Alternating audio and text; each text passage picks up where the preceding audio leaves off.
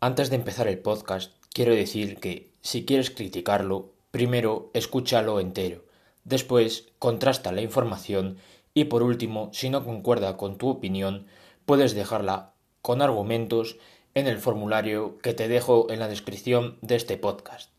Y sin más dilación, comencemos.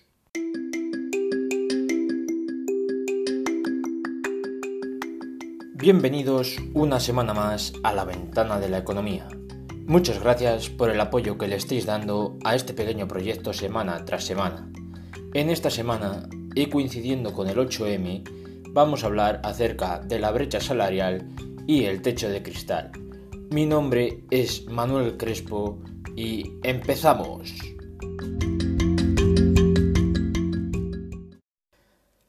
Antes de empezar a hablar acerca de lo que es la brecha salarial, primero tenemos que saber cuál es su definición. La brecha salarial es la diferencia que existe de media entre hombres y mujeres. Está basada en salarios brutos, es decir, salarios pagados directamente a los trabajadores y trabajadoras antes del IRPF y las contribuciones a la seguridad social. En 2019, el salario bruto de los hombres fue de 2.173,62 euros, mientras que el salario bruto de las mujeres fue de 1.773,31 euros. Esto son 400,31 euros menos o lo que es lo mismo un 18,41%. La brecha salarial no refleja todos los factores a tener en cuenta, como son el nivel educativo, el número de horas trabajadas, el tipo de trabajo, las bajas profesionales o los horarios a tiempo parcial. En el punto de nivel educativo, en 2019 el porcentaje de hombres que tenía una educación superior, es decir, un grado en carrera, máster, doctorado, era de un 35,8%, mientras que las mujeres era un 41,3%. En el punto de número de horas trabajadas, Aquí los hombres trabajan en promedio más que las mujeres, ya que son 36,2 horas semanales, mientras que las mujeres es de 30,4 horas semanales. Y en el ámbito de la educación superior, en los hombres trabajan 35,5 horas semanales, mientras que las mujeres trabajan 30,8 horas semanales.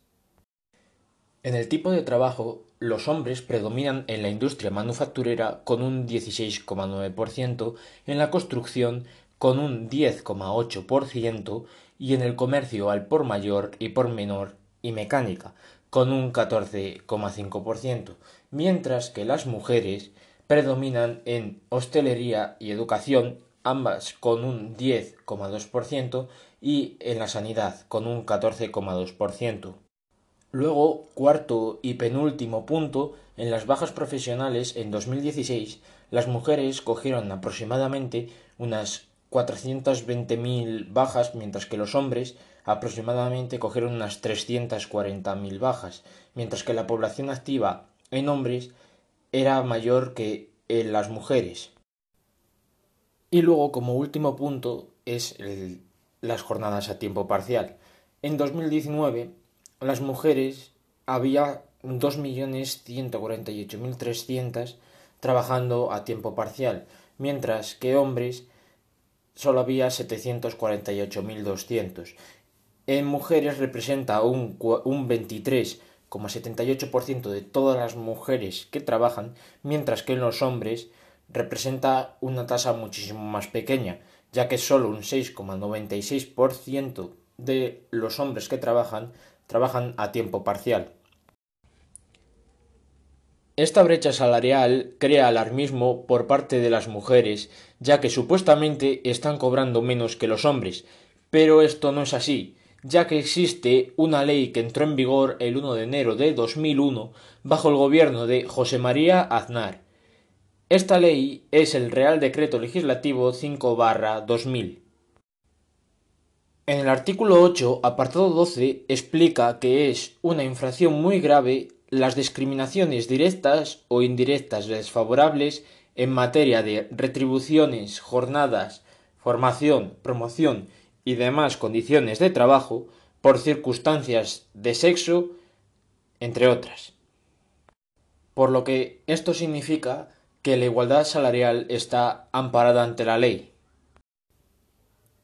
La multa por esta infracción grave puede ir desde 6.251 a 25.000 euros en su grado mínimo hasta los 100.006 euros a 187.515 en su grado máximo. Aun teniendo la ley, sigue habiendo casos en los que se paga menos a las mujeres que a los hombres. Esto lo demuestra los informes del Ministerio de Trabajo que presenta anualmente. El último año analizado fue el 2018 y de los 1046 actuaciones por discriminación por razón de sexo, solo 22 fueron infracciones. Estas actuaciones se llevan a cabo si se presenta una denuncia por discriminación salarial y luego aparte las investigaciones rutinarias. Pero esto no queda así, porque en esos 28 casos o las 219 personas que han sufrido la discriminación salarial, no se especifica si son hombres o mujeres. La explicación de la brecha salarial desde el feminismo es el llamado techo de cristal, término acuñado por Marilyn Loden en 1978, cuya definición es barrera invisible que impide que una mujer pueda llegar a lo más alto en su carrera laboral, esto no es una prohibición explícita o legal, sino que son los prejuicios machistas los que lo impiden. Esto dicho desde el feminismo.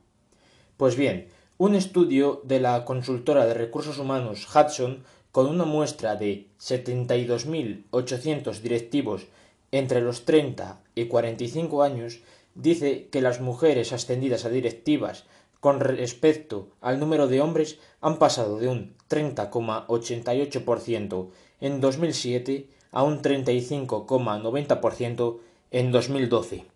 Pero lo mejor de todo, en porcentaje de presentadas era incluso menor que las seleccionadas a promocionar a directivas, ya que el porcentaje de presentadas era de un 27,75% en 2007 y un 31,64% en 2012. Esto quiere decir que las mujeres tienen mayor capacidad a promocionar que los hombres. Bueno, y ya para acabar el podcast de esta semana, os hago unas preguntas que si queréis contestarlas os las dejo en la descripción de este podcast o directamente podéis contestarme en mi Instagram arroba manuel Crespo.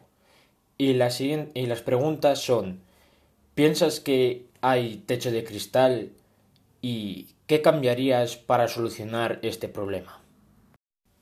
Espero que las contestéis y si quieres más podcast cada semana, no dudes en darle al botón de seguir y compartirlo. Nos vemos la semana que viene con otro tema nuevo. Hasta la semana que viene.